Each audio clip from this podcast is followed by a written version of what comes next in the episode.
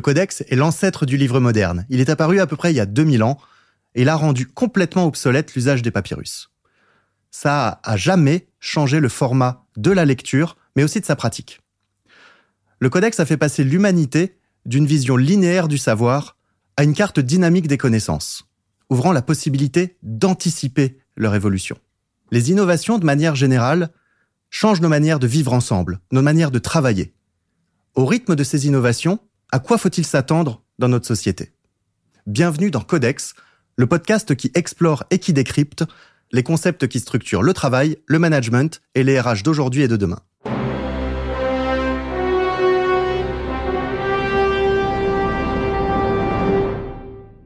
Dans le monde professionnel, on utilise souvent la notion de compétence, que ce soit pour identifier des compétences, que ce soit pour développer des compétences. C'est un terme qui est devenu extrêmement courant et finalement, parfois, on se demande un petit peu si on l'utilise à bon escient. On sait très bien, par exemple, que dans un CV, on va d'abord regarder les diplômes, la formation, l'expérience. On peut se dire où sont les compétences là-dedans? On va dire il y a des raccourcis finalement. S'il a fait telle formation ou telle expérience, c'est probablement qu'il a telle compétence. Mais est-ce qu'on parle vraiment bien de compétences? Est-ce qu'on utilise bien cette notion de compétence?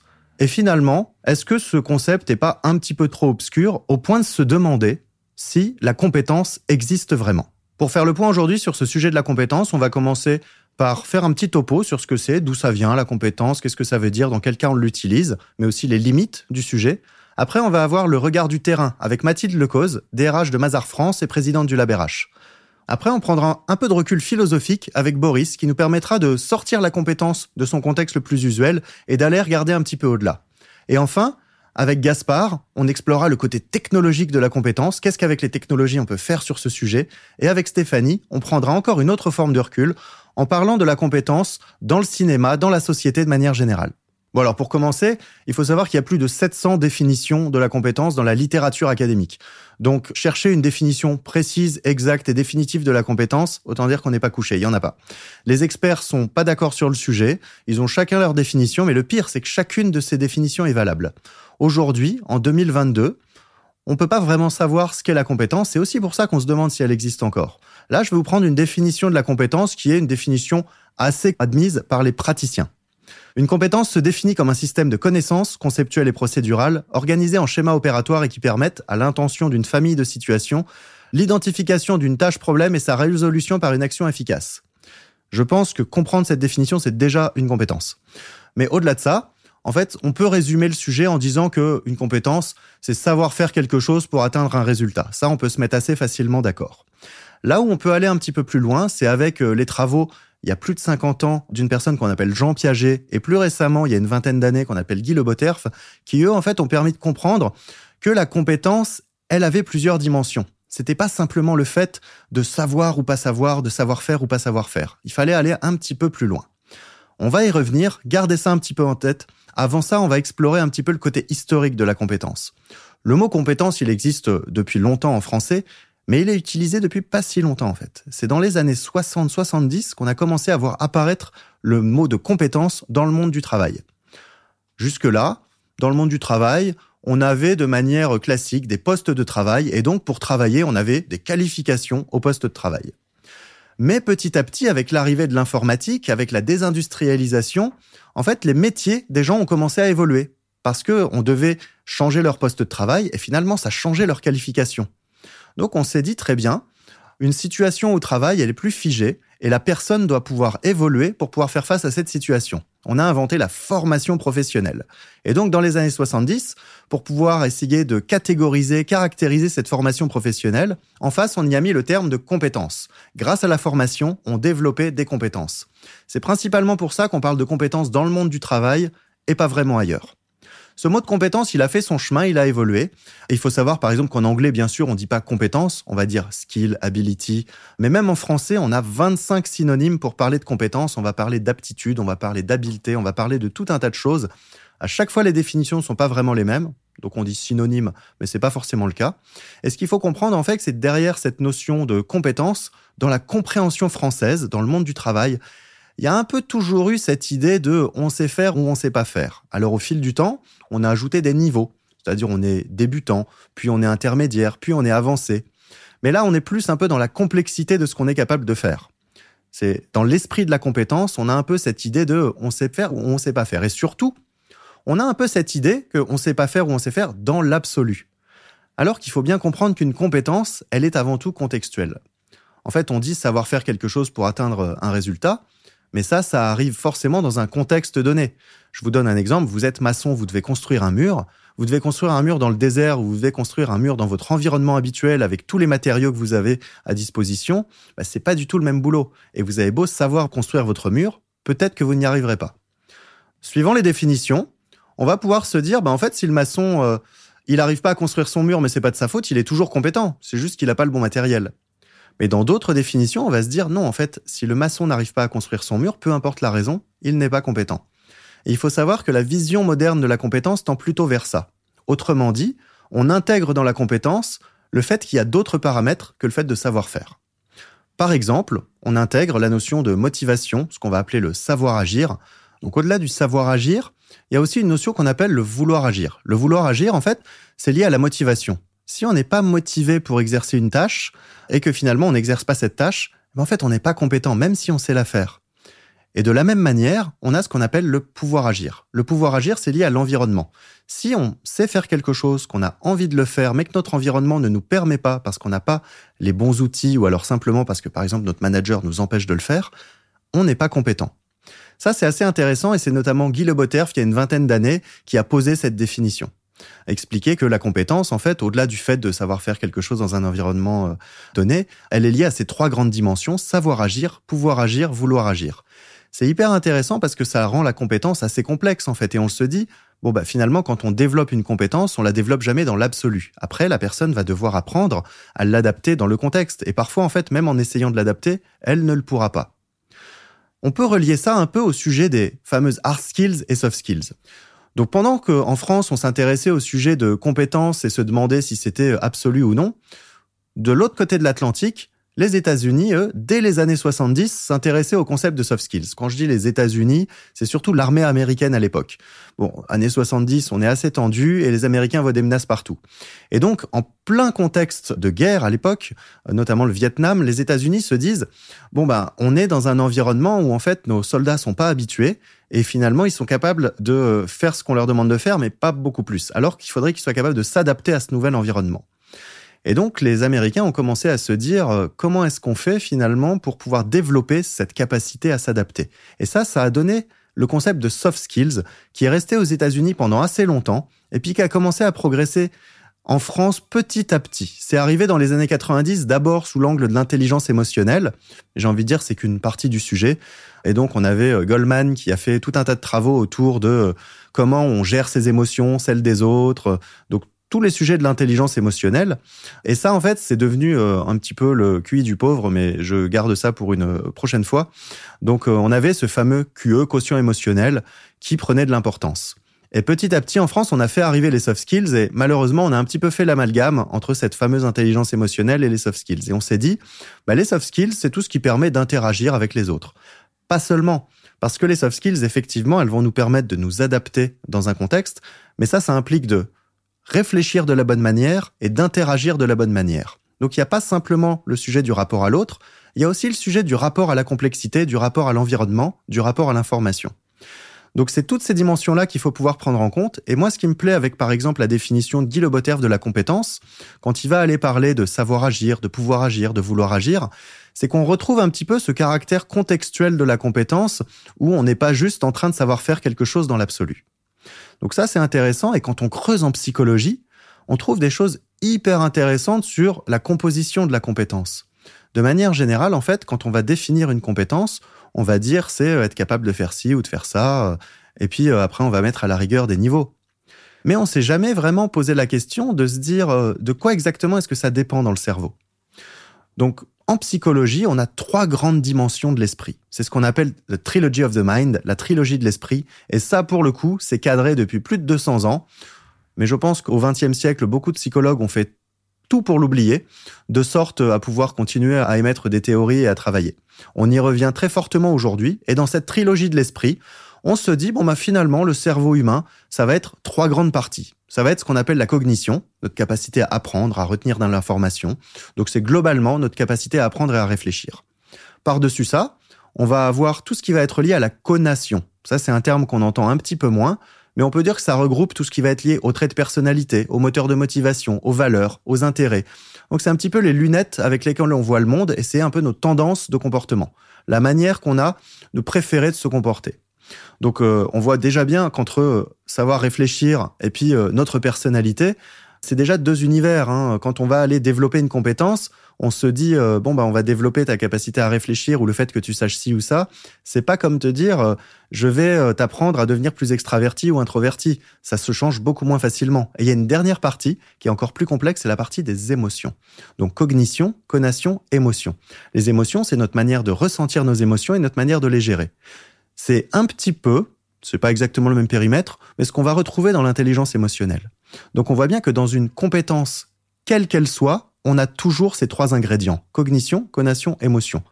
Le sujet de la compétence, quelle qu'elle soit, c'est de se dire, bah finalement, dans quelle proportion on a chacun de ces ingrédients. Hard skills, soft skills, c'est pas un vrai débat.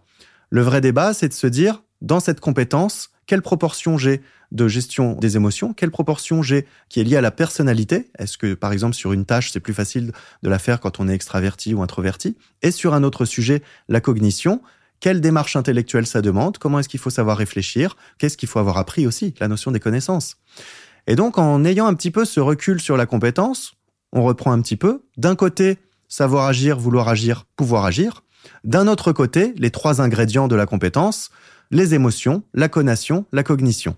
En repensant ça, en fait, on se dit qu'on pourrait faire beaucoup plus de choses dans la compétence dans les années à venir, parce que, en fait, développer la compétence, on se dirait, OK, mais il faut d'abord développer la capacité sur les émotions, d'abord développer la conation, la cognition, qu'est-ce qu'il faut développer? Sur le recrutement, pareil, qu'est-ce que je recherche avant tout? Donc plutôt de penser en métier, plutôt que de penser en profil, on pourrait penser en compétence. En repensant bien ce qu'est la compétence, repensant l'environnement dans lequel on, on la met en œuvre, on pourrait aller beaucoup plus loin dans notre compréhension et notre gestion de la compétence.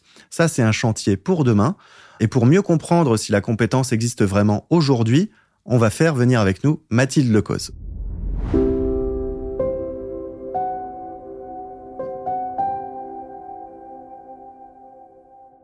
Et nous voici donc avec Mathilde Lecause, DRH de Mazar France et présidente du LabRH. Mathilde, bonjour. Bonjour.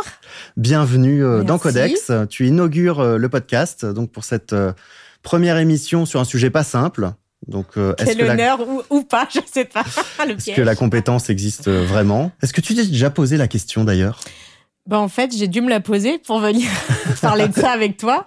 Et je me suis dit bah, que c'était une bonne question, en fait. Je m'étais jamais, j'avais jamais cherché à définir le sujet. C'est tellement dans ton quotidien. Ouais, mais du coup, euh, tellement évident que parfois on se pose pas suffisamment sur les choses qui nous paraissent évidentes. Du coup, j'ai trouvé ça intéressant de me dire, mais en fait, fondamentalement, voilà, c'est quoi la compétence? Donc, euh, merci pour ça. Super pub pour Codex, on change rien. Mathilde, alors, tu es maman de trois enfants. Tu es également auto-entrepreneuse, tu es la présidente du LabRH et la DRH de Mazar France, comme on l'a dit. Tu nous dis que, en fait, toi, tu es plutôt arrivé dans les RH par amour des gens mais vraiment rien te prédestinait au RH. D'ailleurs, tu as commencé euh, chez Mazar, tu as fait toute ta carrière chez Mazar, tu as commencé en tant qu'auditrice il y a combien de temps maintenant? 18 ans. 18 ans à ta sortie de Neoma. Donc euh, plusieurs années en tant qu'auditrice, puis finalement tu évolues vers euh, la fonction RH, tu prends le, en charge le développement RH des équipes consulting de Mazar, tu deviens ensuite la directrice de l'innovation RH, Là, tu as accompagné tout ce qui est l'impact de l'arrivée des nouvelles générations, transformation digitale. Tu t'es bâti une solide expertise sur tous les sujets de la Gen Z, et même avant que ça s'appelle la, Gen Z. Tout ce qui est nouveaux modèles managériaux, nouvelles organisations de travail. Donc, dans le milieu, tu es assez connu pour être innovante dans ta manière de penser sur comment on doit manager, comment on doit recruter. Au LabRH, tu fais beaucoup la promotion, euh, d'ailleurs, de toutes ces nouvelles modalités. Donc, en 2018, tu arrives et tu pilotes l'ensemble de la stratégie RH. Donc, directrice du recrutement, du développement des talents, de l'innovation RH, de la marque employeur. J'en oublie Non, c'est tout, c'était déjà bien. Et finalement, pour raccourcir un petit peu tout ça, DRH pour Mazar en France à partir de juin 2021. Donc, ça fait un peu plus d'un an et demi que tu occupes ce poste. Au passage, tu as euh, glané quelques trucs. Hein. En 2019, tu as eu le prix du mieux travailler à l'ère numérique par euh, l'ANDRH, l'Association nationale des DRH. Donc euh, là, c'était pour la création du collectif HR Family Amazar, un collectif de plus de 20 startups RH.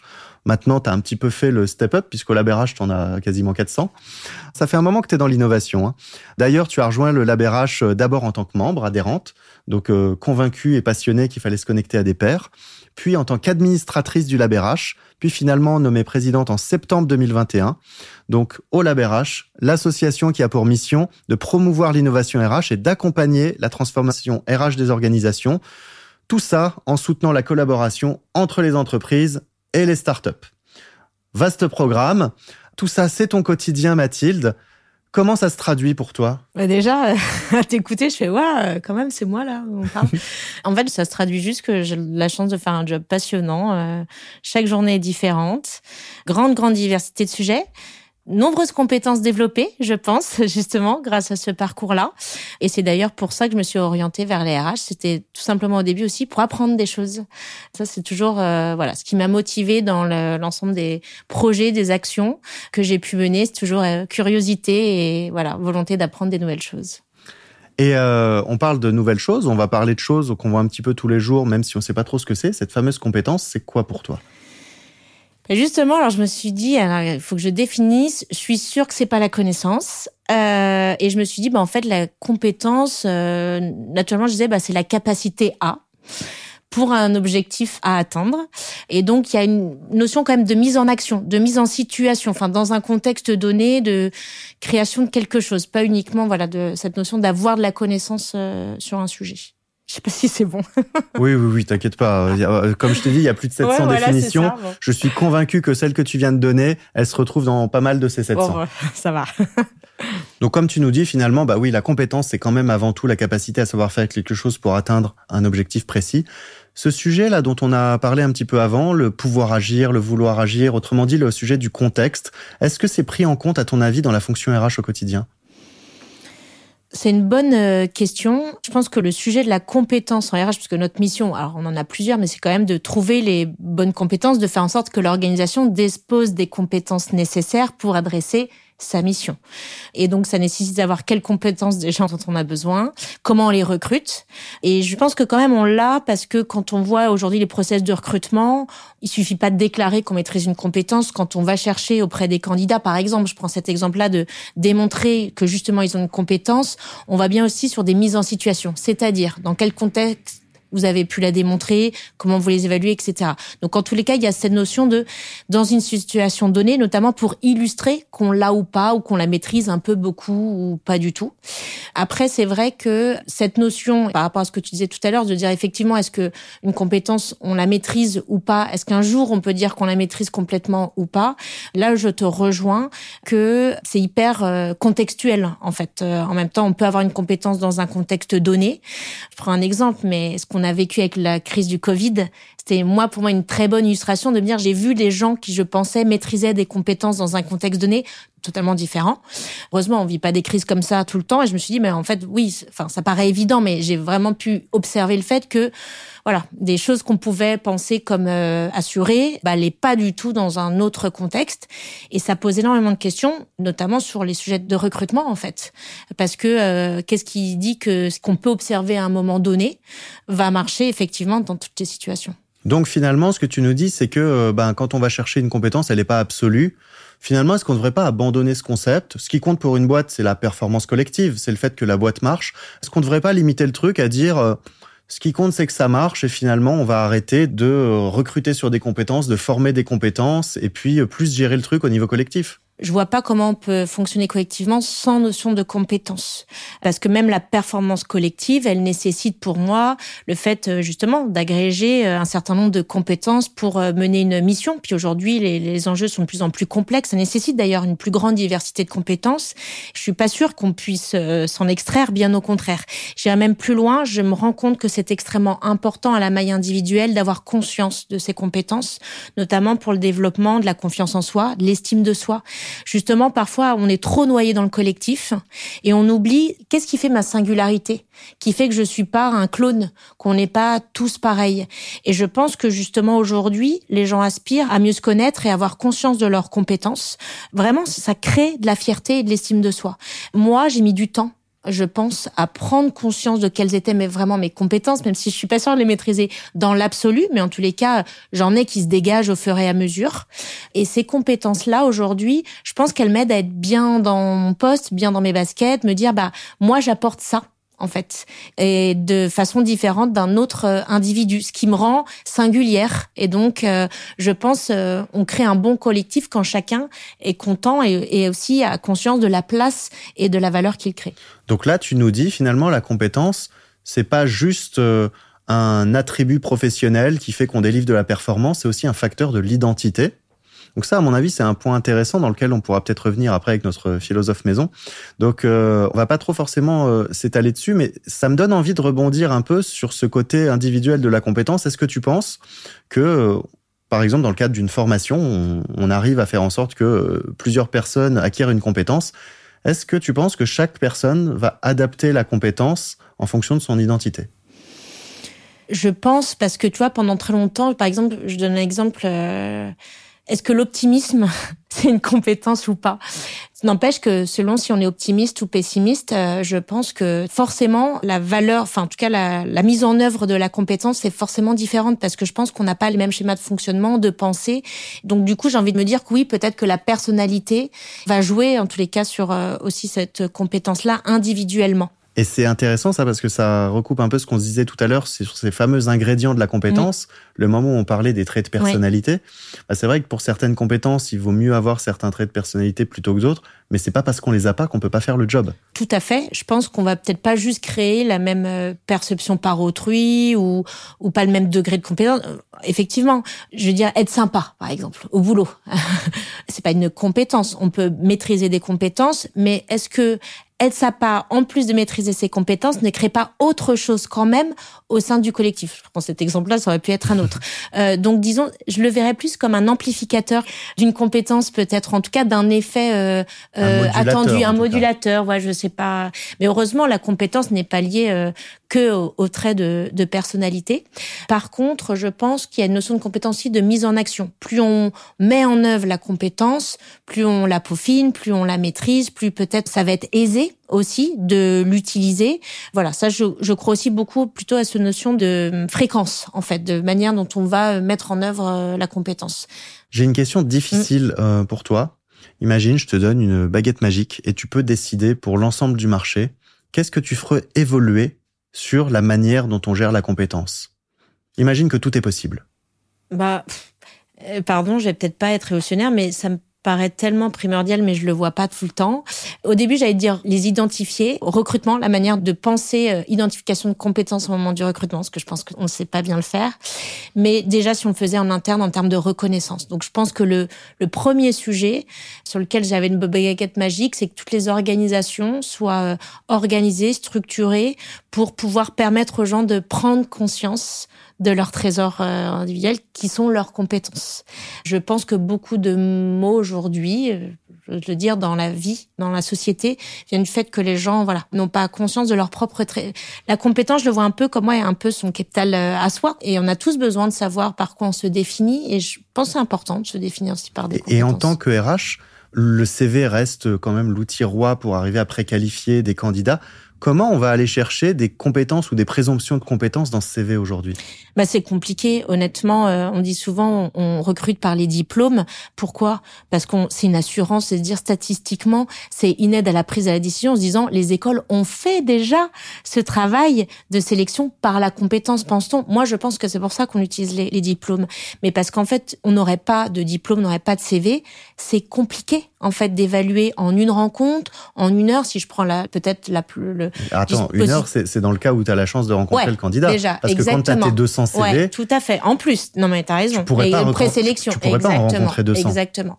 En ça, je pense que le digital, les outils, euh, la tech est un formidable outil, ne va pas remplacer, mais peut nous aider à déjà prédéterminer, préidentifier chez les, les candidats via du jeu, via des tests, etc., qui fait qu'à la place d'un CV, d'un déclaratif, on a, parce que c'est ça aussi souvent dans l'entretien, quelque part, je vais déclarer mes compétences, mais euh, c'est un peu le sujet de voilà. Ah, alors là, je mets un bémol, ouais. je reprends quelque chose dont tu parles assez souvent d'ailleurs, ouais. euh, tu interviens beaucoup sur ce sujet du digital mmh. dans les RH et tu rappelles très souvent, et je pense à juste titre, que euh, bah, il faut mettre dans le digital des bonnes pratiques, sinon on fait quand même des grosses bêtises.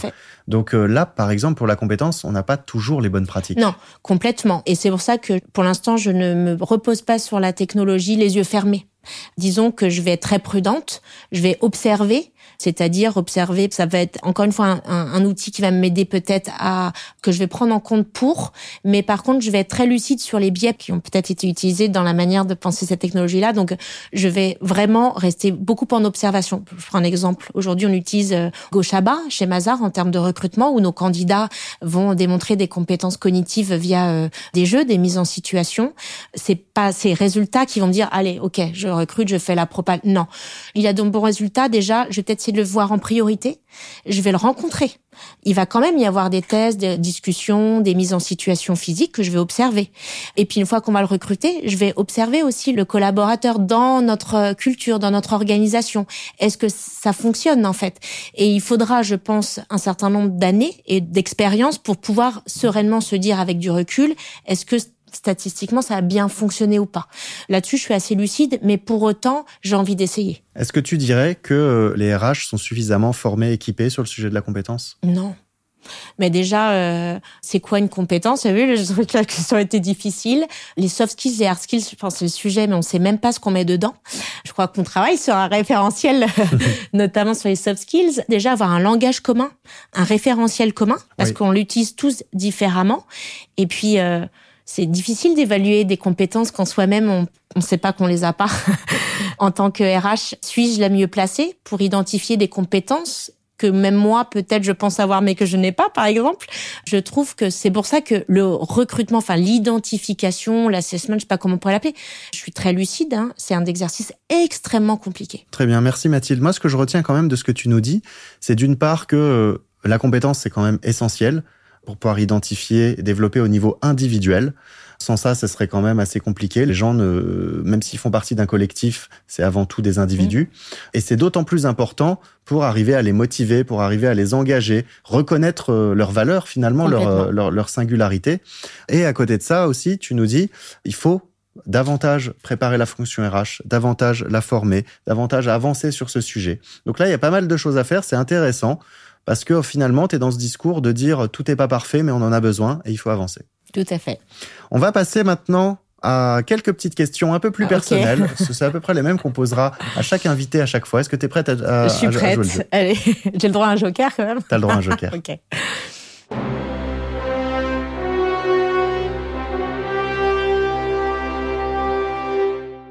Alors, première question, Mathilde. C'est quoi le plus gros mythe en lien avec ton métier? Il y en a tellement. Peut-être sur le sujet des compétences, quand même je fais un lien, souvent le plus gros mythe c'est que pour un super ADRH, la compétence première qu'il faut maîtriser, c'est le droit du travail et le social. Je suis pas bonne là-dedans. et je pense pourtant ne pas être une mauvaise je DRH. Je pense pourtant que tu es une très bonne DRH, effectivement. Donc voilà. Tu as une vie intense, tu cumules beaucoup d'activités, tu as un rythme incroyable, tu interviens beaucoup. C'est quoi ta routine type? Bah, j'en ai pas beaucoup, si ce n'est le matin avec mes enfants, quand même. Quand, voilà, euh, j'aime bien cette petite routine euh, dans ma peut-être vie déstructurée. Mes routines, ça être plutôt mes moments de ressources où j'ai des moments dans l'année, que ce soit avec la famille, que ce soit avec mon écosystème professionnel. Il y a des choses que j'aime bien régulièrement faire qui viennent me ressourcer pour ensuite. Euh, un peu des, des, rituels, mais avec des gens. Tu te ressources avec les gens. Tout à fait, exactement. Intéressant. C'est qui tes rôles modèles? Est-ce que tu en as? Alors souvent on me pose la question et j'ai l'impression que c'est hyper hyper snob de dire j'en enfin c'est pas que j'en ai pas c'est que j'aime ou tout le monde en est un pour moi. En fait ce que j'aime beaucoup j'aime bien la, la normalité des gens. Et en fait mes rôles modèles c'est un peu tout le monde. Je pense que dans chaque personne j'ai envie de garder quelque chose. Donc souvent dans chaque rencontre je vais essayer de prendre ah bah ça j'ai envie de le garder ou j'ai envie de l'apprendre ou voilà. D'ailleurs on me dit souvent mais dans chaque individu ou chaque personne tu vois toujours euh, le positif. Mais je vais m'attacher sur ce qui fait le bien des individus. Pour te connaître depuis plus de cinq ans, j'avoue que ça m'a toujours fasciné mm. chez toi ta capacité à t'intéresser à tout le monde. Mm. C'est assez fou. Tu vois vraiment le meilleur, euh, le meilleur dans chacun. Si tu pouvais donner un conseil à ton toi d'il y a 20 euh, ou 30 ans, qu'est-ce que tu te dirais? J'ai toujours fait à l'intuition. J'ai jamais rien calculé.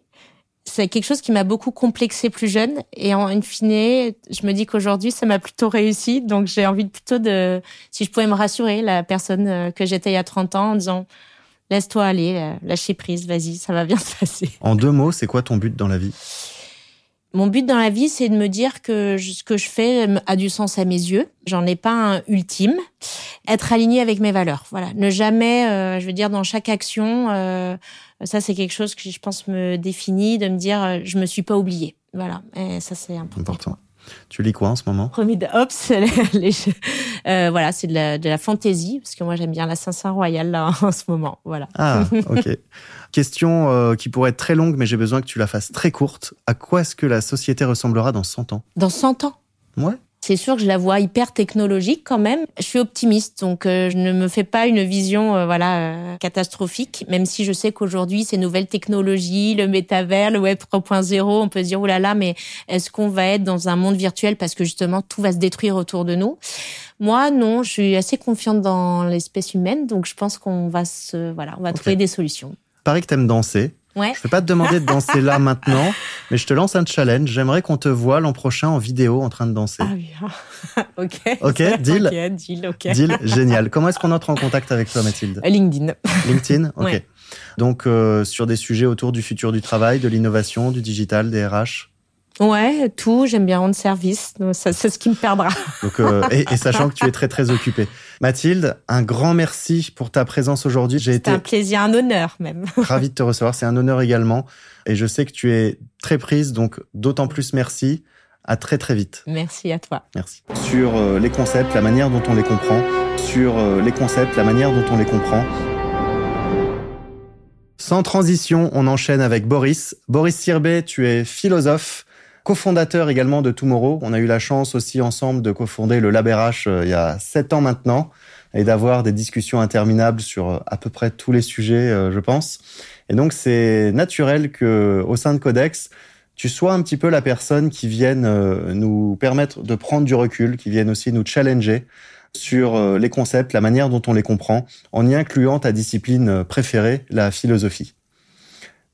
C'est quoi pour toi cette euh, philosophie déjà? Parce qu'on en parle souvent, on sait pas trop ce que c'est. Je pensais pas que tu me posais cette question-là, tu vois, sur ce qu'est la philosophie. Pour moi, la philosophie, c'est quelque chose qui a été vraiment mais fondamental dans ma vie parce que euh, ça m'a permis en fait de euh, connecter énormément de dimensions. Bon, j'ai moi d'une famille d'artistes, j'ai traversé la guerre en ex-Yougoslavie, je suis devenu entrepreneur un peu sur le tard, et finalement la philosophie, ça m'a toujours permis en fait de prendre de la hauteur, de me décentrer en fait de ce que je vivais pour en comprendre le sens, et aussi pour me guider. Hein, à travers toute ma vie, ça a été pour moi une boussole. La philosophie est un guide en termes de sens. Ouais. Tu dirais que c'est le cas de manière générale, c'est ce que tu nous proposes de faire en tout cas aujourd'hui? Oui, oui. Alors, euh, quand tu m'as proposé finalement de tenir une séquence avec un angle philosophique sur des questions RH, j'ai pas tout de suite été à l'aise dans le sens où euh, ces questions-là sont très absentes de l'histoire de la pensée, de la tradition philosophique, si on les considère en tant que telles. hein. Je veux dire par là, en fait, euh, le premier truc que j'ai fait, c'est je me suis dit tiens, c'est intéressant euh, le concept de codex. Moi, j'avais chez moi l'Encyclopédia Universalis euh, que mes parents m'ont acheté euh, deux ans après ma naissance, donc édition 78. Et je me suis dit, mais tiens, en fait, quelle était la représentation des concepts de ressources humaines à cette époque-là? Et en fait, j'ai rien trouvé du tout. C'est fascinant, c'est-à-dire qu'il n'y a pas d'entrée sur les compétences, il n'y a pas d'entrée sur le recrutement, il n'y a pas d'entrée sur les RH. Euh, Donc ça n'existe pas. ça n'existe pas. Alors que par contre, tu vas trouver six pages sur l'enluminure au Moyen Âge, quoi. Et en fait, la philosophie s'est intéressée à beaucoup de concepts. Tu vois, elle s'est intéressée au concept de connaissance, de conscience, de ce qui fait société, de qu'est-ce que c'est la réalité, est-ce qu'elle existe ou pas, etc., etc. Mais euh, on trouve très peu en fait ces questions-là en tant que telles. Et donc, quand on parle de compétences, finalement, comment ça résonne chez toi en tant que philosophe? Ça veut dire quoi pour toi la compétence?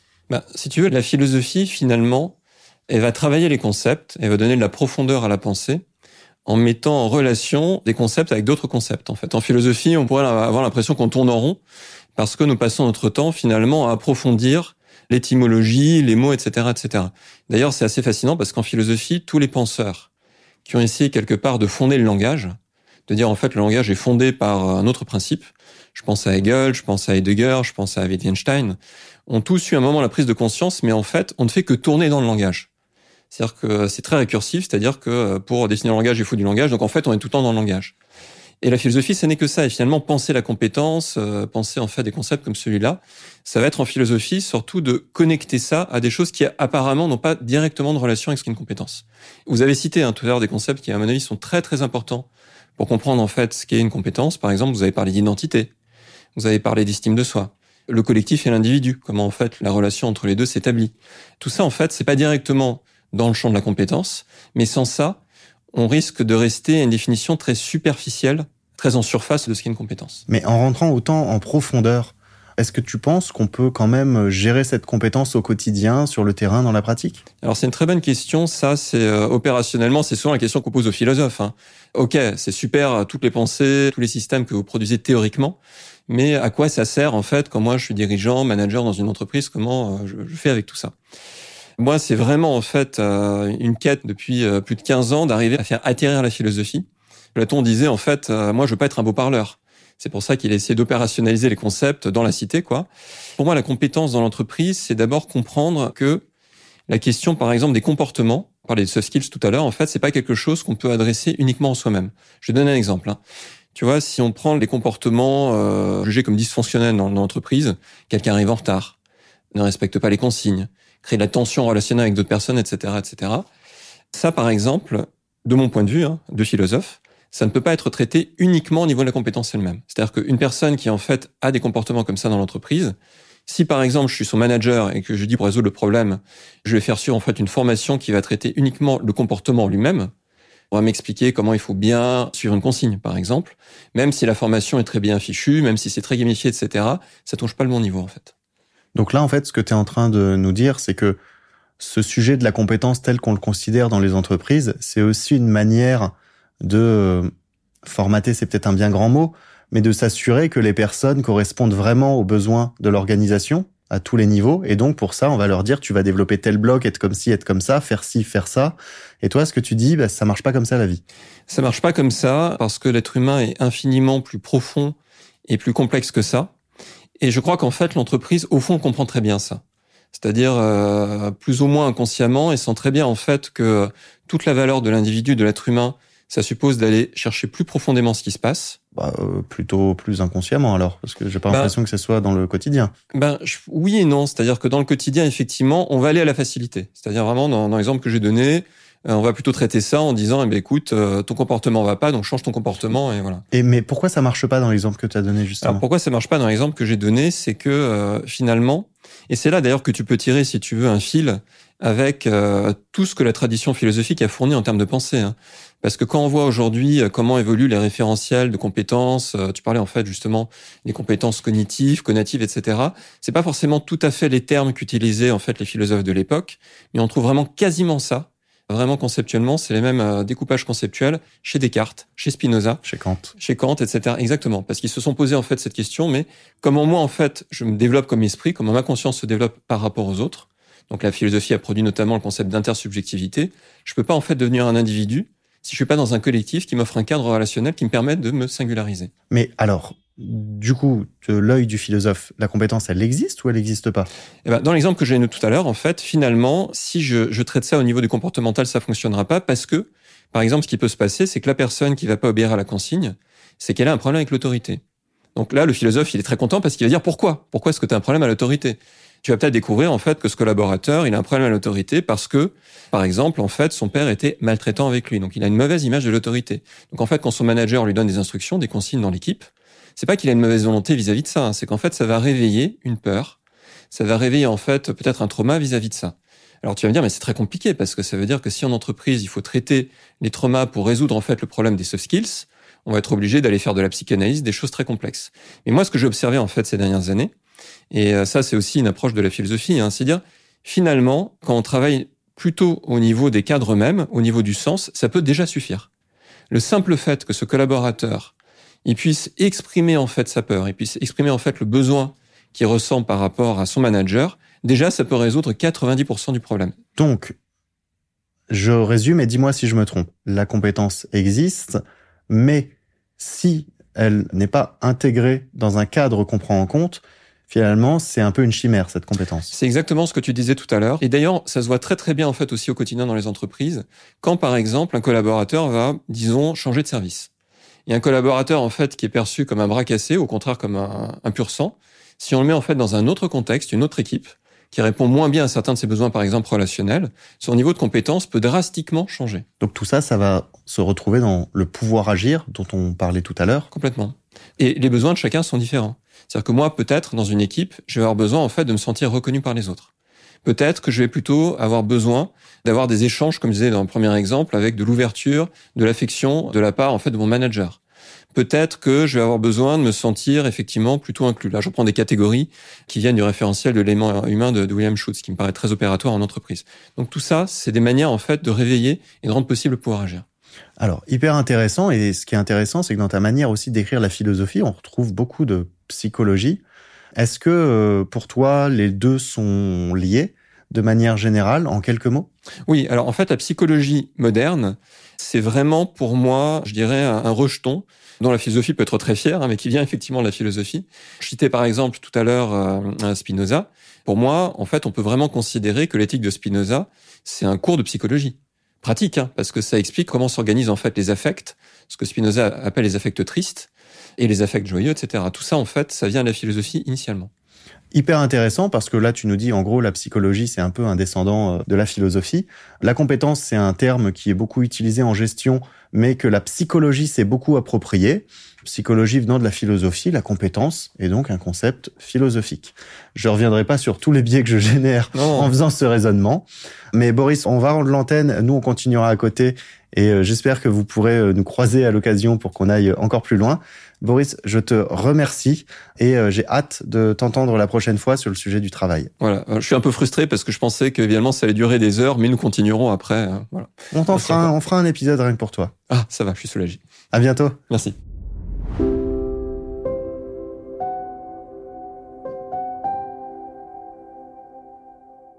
Bonjour à tous, je suis Gaspard Tertrais, euh, directeur technique de Tomorrow Theory. Donc on a beaucoup entendu parler de la compétence et aujourd'hui je vais faire un angle un peu plus euh, technique dessus, notamment en parlant du Web 3. Tout d'abord quelques constats sur euh, la compétence et notamment le CV. Je vais vous parler beaucoup du CV. Le CV est dématérialisé depuis quelques années déjà et le marché du travail est de plus en plus mondialisé. On a un besoin croissant de confiance entre les recruteurs et les candidats notamment pour déterminer si les compétences des candidats sont authentiques et vérifiables. Aujourd'hui, on a énormément de falsifications des expériences, des compétences et des diplômes. Selon les études, ça diffère. Il y a jusqu'à 65% des CV qui comportent au moins une information mensongère ou inexacte. Et je vous parle pas de LinkedIn d'ailleurs. Et la vérification d'antécédents est assez rébarbatif et chronophage. On n'a pas de standard global d'authentification des compétences et euh, ni de standard de CV massivement adopté. Pour pallier à cela, on a le Web 3 et notamment la blockchain qui peuvent nous aider. Pour moi, le CV de demain pourra être un CV décentralisé, anonyme, standardisé, authentifié et collaboratif. Donc tout d'abord décentralisé car le CV euh, de chacun sera stocké dans la blockchain, ce qui donne euh, à l'utilisateur vraiment le contrôle total de son CV en ligne. Il pourra montrer l'information qu'il veut au recruteur de façon anonyme également, car sur son CV, il n'y aura que les compétences, les diplômes et les certifications qui seront disponibles dessus. Pas de photos, pas de nom, vraiment pour éviter notamment la discrimination à l'embauche, mais également l'utilisation abusive d'intelligence artificielle. Il faut savoir que maintenant, les intelligences artificielles, à partir d'une simple photo, vous pouvez déterminer des caractéristiques euh, psychologiques d'une personne, de temps en temps médicales. Donc imaginez dans 10 ans ce qui sera possible de faire. L'anonymat sera vraiment quelque chose de clé dans les années qui arrivent. Donc ce nouveau CV sera également collaboratif, c'est-à-dire que par exemple si vous avez travaillé un an à la SNCF, ce sera la SNCF qui vous enverra sous forme de NFT sur votre portefeuille de compétences sur la blockchain la preuve que vous avez bien travaillé un an chez eux. Et ce sera pareil pour euh, les diplômes qui viendront des écoles et les certifications. Ce qui donnera en fait euh, un sourcing sûr en tant que recruteur. Quand vous regarderez le CV décentralisé d'un candidat, vous pourrez directement authentifier toutes ces expériences et ces diplômes, car elles viendront des autorités et institutions euh, relevantes euh, à ces expériences et compétences. Pour cela, de nouveaux euh, standards NFT sont actuellement en cours de développement par la blockchain Ethereum notamment, qui s'appellent les SBT, Soulbound Token, Soul pour l'âme, donc le portefeuille, et token pour les NFT de compétences, qui seront collés à votre CV, votre portefeuille de compétences sur la blockchain. Collés car ces NFT seront non transférables et donc non vendables. Donc ça, ça palliera à tous les problèmes de spéculation qu'on a pu voir euh, sur les NFT. Et ça permettra de sécuriser le domaine des compétences dans le futur. Merci et à bientôt pour la prochaine Minute Tech.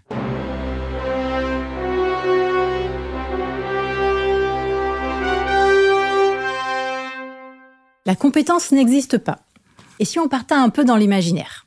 Parce qu'il est important de parler de choses sérieuses sans se prendre au sérieux, aujourd'hui je vais vous parler de deux films qui nous montrent un peu ce que ça pourrait être un monde où la compétence n'existe pas. D'abord, je vais vous poser une question. Est-ce qu'un individu avec un faible QI, sous-entendu pas intelligent, est capable d'avoir des compétences C'est la question qu'on peut se poser quand on regarde le film Idiocratie, satire comique américaine de 2006 qui nous présente des personnages avec des QI très très bas et qui pour autant ont des jobs. Par exemple, le médecin qui vous fait un diagnostic approximatif sur le résultat d'une machine, vous êtes barré. Bien sûr, si vous avez réussi à mettre les trois capteurs dans vos trois bons orifices à l'aide d'un assistant tout à fait incompétent. L'hôtesse d'accueil qui clique sur des petits emojis pour vous orienter en fonction de ce qu'elle comprend. Et enfin, le top du top, le président américain non élu, pourtant cinq fois champion du monde de patates dans ta gueule, et qui gouverne avec la menace et des chansons de menaces tout à fait creuses. Si l'objectif de ce film était de mettre en corrélation la compétence et l'intelligence, on dénote quelquefois quelques incohérences.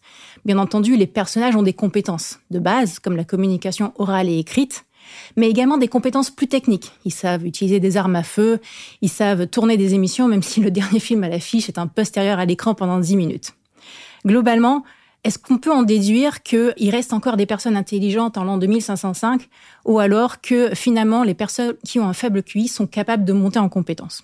Je vous laisse y réfléchir, on passe tout de suite au deuxième film. On va parler d'un monde où finalement on se pose pas la question du QI, on rajoute une petite touche d'IA. Si l'IA se chargeait de toutes les tâches, toutes celles que vous voulez pas faire tous les jours, toutes celles finalement qui seraient liées à de la compétence. Sans transition et pendant votre réflexion, je vais passer sur le second film qui est Wally, sorti en 2008. Je vais pas vous parler de l'histoire d'amour entre ces deux petits robots, Wally et Eve, à prononcer Eve pour les puristes. Non, je vais vous parler de la 39e minute du film, à partir de ce moment-là où on voit les passagers qui vivent dans le vaisseau Axiom, environ en l'an 2810, ces passagers ont donc quitté la Terre et vivent sur ce vaisseau en en faisant absolument rien. Mais rien du tout. Globalement, ils sont assis sur un fauteuil en lévitation, le fauteuil qui leur sert euh, de chaise mais également de lit. Ils se nourrissent, ils discutent, ils se divertissent sans vraiment bouger. C'est un monde où l'IA prend la main sur tout. L'IA gère les pubs, l'IA commande votre nourriture, l'IA vous habille, l'IA vous réveille, l'IA vous endort. Globalement, vous n'avez rien à faire et comme on le sait, rien à faire ne nécessite probablement pas de compétences. La seule chose, c'est que c'est pas tout à fait vrai. Même dans Wally, les passagers ont des compétences. Ils ont la communication orale. On parlera pas du capitaine qui lui a le plus de compétences parce qu'il gère le vaisseau avec l'IA, on parlera que des passagers.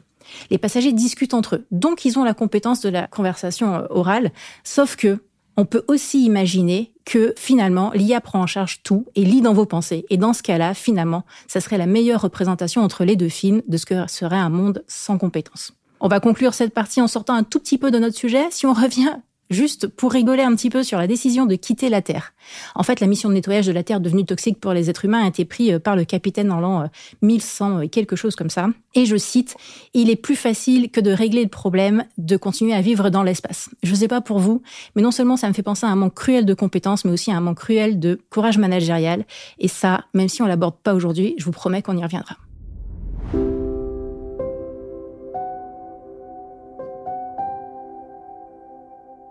Voilà, c'est terminé pour le premier numéro de Codex. J'espère que cette édition vous a plu. On a abordé aujourd'hui la compétence avec euh, pas mal euh, quand même de rebondissements sur finalement la compétence existe, n'existe pas, compétence individuelle, compétence collective, environnement euh, qui permet de développer les compétences, mais une compétence aussi qui peut se développer par soi-même. Bref, beaucoup beaucoup de choses. J'ai hâte de vous retrouver pour le prochain numéro de Codex où on parlera du travail. Le travail existera-t-il toujours demain? À bientôt.